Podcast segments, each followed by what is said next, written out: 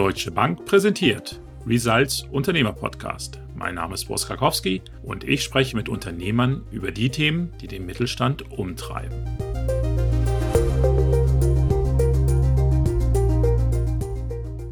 Die meisten machen es nie und wenn, dann nur einmal und nur ganz wenige machen es mehr als einmal. Nein, es geht nicht um Heirat, sondern um Unternehmensgründung.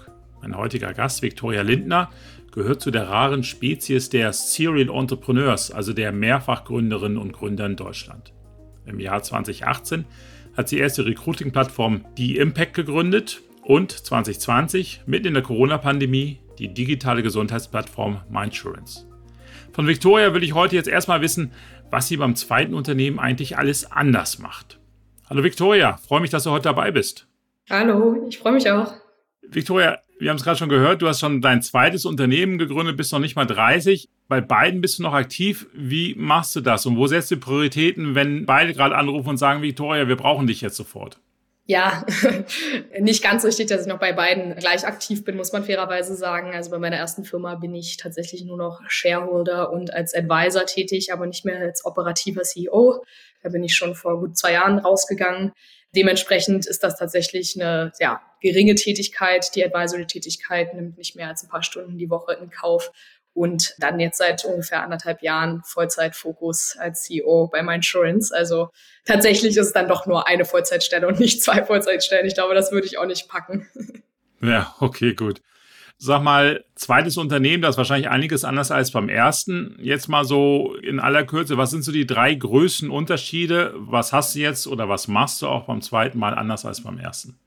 Tatsächlich sehr fundamentale Unterschiede der beiden Unternehmen. Gar nicht mal so produktmäßig und an wenig Verkaufe. Also ich habe in meinem Unternehmen verkaufe ich an HR. Das war schon immer meine sogenannte Buying Persona quasi. Immer schon äh, Lösungen für HR oder generell für Personal entwickelt. Größter Unterschied ganz klar die Art der Gründung. Also mein erstes Unternehmen ist gebootstrapped.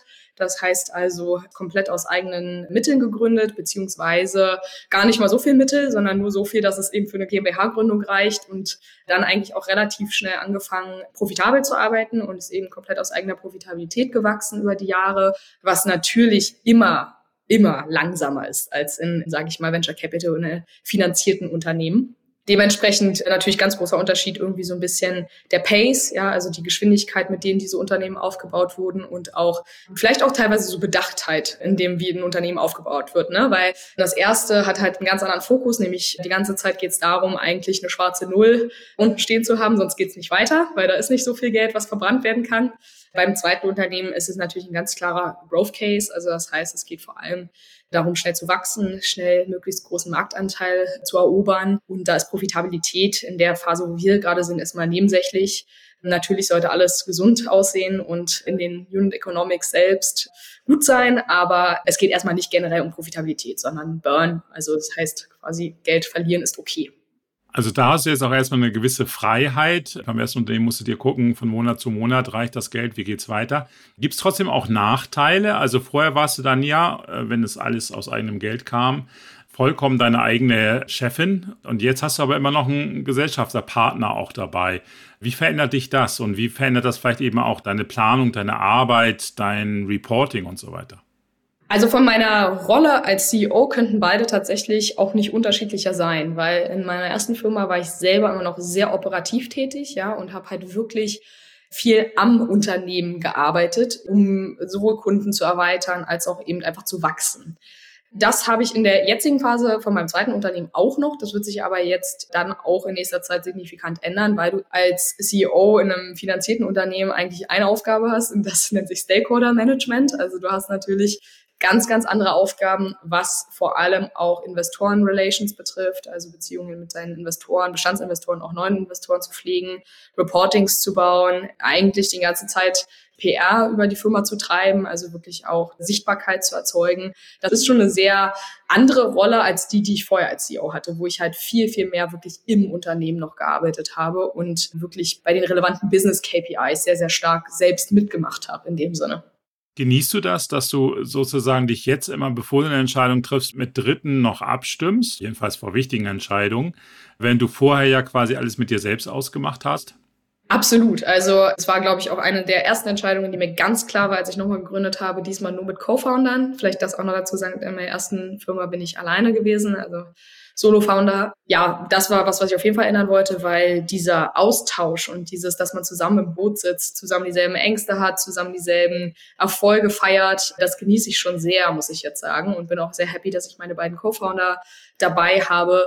Das war ein ganz großes Learning, was ich auf jeden Fall jedem ans Herz legen würde, nicht mehr allein zu gründen, weil man auch gerade in den schlechten Zeiten, es ist so viel wert, da ähm, jemanden zu haben, mit dem man sich austauschen kann. Aber hast du dadurch vielleicht andererseits auch mehr Konflikte? Also, dass du sagst, nee, links rum und dann sagen die Kollegen aber rechts rum oder auch die Finanzierer wollen vielleicht nochmal irgendwie eine ganz andere Art haben? Klar, das hast du auf jeden Fall. Das muss man aber sagen, das hat man jetzt in einem Unternehmen, wo jetzt nicht unbedingt Investoren und Co-Founder dabei sind, ja trotzdem auch mit seinem Management später. Ne? Also ich hatte das bei meiner ersten Firma, jetzt hat man das auch dann mit ganz normalen seinen Head-Offs, seinem VP-Level. Das sind ja auch alles Leute, die nicht einfach nur ausführen, sondern die dir natürlich auch Kontra geben und ihre eigenen Ideen einbringen und die eigentlich sozusagen zum Schluss die Firma aufbauen. Dementsprechend ist dieses, dass man die beste Idee gewinnen lässt, ja, und verschiedene Ideen zusammenkommen lässt, tatsächlich was, was jetzt nicht immer nur damit zu tun hat, ob man Co-Founder hat oder Investoren, sondern ich glaube generell eine sehr gesunde Unternehmenskultur, die man führen sollte. Wie wichtig ist das Thema Tech eigentlich bei dir? Also beides sind ja, wenn ich das verstanden habe, bei deinen Unternehmen quasi Plattformansätze. Einmal eine Recruiting-Plattform, einmal Digital Health nennt sich das sozusagen, digitale Gesundheitsthemen, die man da spielen kann. Welche Bedeutung hat das und ist die auch gleich in beiden Unternehmen oder ist das jetzt beim anders finanzierten, also bei Insurance irgendwie vielleicht nochmal stärker ausgeprägt, weil ja viele Investoren eben dieses Thema Skalierbarkeit sehr schätzen, bevor sie überhaupt investieren? Grundsätzlicher Unterschied ist, glaube ich, der Zeitpunkt, wann Tech enorm relevant wurde in den beiden Unternehmen. Also inzwischen ist in beiden Unternehmen Tech sehr relevant. Allerdings muss ich sagen, meiner ersten Firma war Tech etwas, was relativ spät zum Zeitpunkt kam, als wir skalieren wollten. Ja, also als wir Prozesse besser automatisiert machen wollen, um so eigentlich zu wachsen, ohne immer noch einen weiteren Headcount sich reinholen zu müssen. Das ist aber auch relativ normal im Bootstrap, weil am Anfang hast du überhaupt ja gar nicht die finanziellen Mittel, um dir diesen Overhead an Tech-Department, an Entwicklern leisten zu können. Ne? Dementsprechend ist es am Anfang einfach sehr agenturlastig gewesen, der Job, den wir hatten in meiner ersten Firma. Und Tech war dann irgendwann, als wir natürlich einen finanziellen Puffer aufgebaut haben, das Mittel, um zu skalieren und wegzugehen von diesem rein Personalwachstum hin zu einem skalierbaren Tech-Wachstum in dem Sinne. Das ist bei der zweiten Firma jetzt anders, weil von Tag eins und dafür ist ja genau auch tatsächlich Venture Capital und Investorengelder da, dass man bereits damit früher anfangen kann, ne? weil man eben genau dieses Geld hat, um schon frühzeitig Tech zu entwickeln, um schon viel, viel früher mit einem Produkt, was skalierbar wird, an den Markt zu gehen, um auch einfach, muss man fairerweise sagen, die Möglichkeit zu haben, viel, viel früher Daten zu sammeln und auch dementsprechend die richtigen Entscheidungen zu treffen, welche Features benötigt werden, was eigentlich denn wirklich die elementaren Aufgaben unseres Tech-Produkts sind final. Also Tech ist in beiden gleich relevant. In dem einen kam es einfach später und in meinem zweiten ist es einfach von Tag eins an mit Core-Business gewesen. Wie ist das eigentlich dir persönlich ergangen? Also ist das erste Unternehmen, hat das eine andere Bedeutung als das zweite, von dem, weil es eben beim ersten Mal alles neu war und beim zweiten Mal ist es vielleicht einfach nicht mehr ganz so neu, weil es das zweite Unternehmen ist? Oder ist es umgekehrt, dass du sagst, okay, beim ersten war es auch wirklich mühselig an vielen Stellen und jetzt im zweiten kann ich meine ganzen Lehren und alles, was ich eben sozusagen an Fehlern gemacht habe, muss ich nicht mehr wiederholen beim zweiten Mal. Und deshalb stürze ich mich da viel mehr drauf. Also gibt es das sozusagen, so eine emotionale Unterscheidung, erstes Unternehmen, zweites Unternehmen? Ja, schon, die gibt's auf jeden Fall. Also so hänge ich auch emotional im ersten Unternehmen. Da habe ich gelernt, würde ich sagen. Ja, da habe ich eben wirklich von null gelernt. Ich habe ja, muss man fairerweise auch dazu sagen, keinen betriebswirtschaftlichen Hintergrund. Also ich hatte davor nicht sehr viel mit Financials, Excel-Tabellen oder sonstigen Dingen zu tun. Das ist natürlich dann etwas, wo man ins kalte Wasser geworfen wird und quasi bei null anfängt, es sich selbst beizubringen oder eben Learning by Doing. Das war auf jeden Fall meine Schule oder meine Grundausbildung, würde ich sagen, die erste Firma.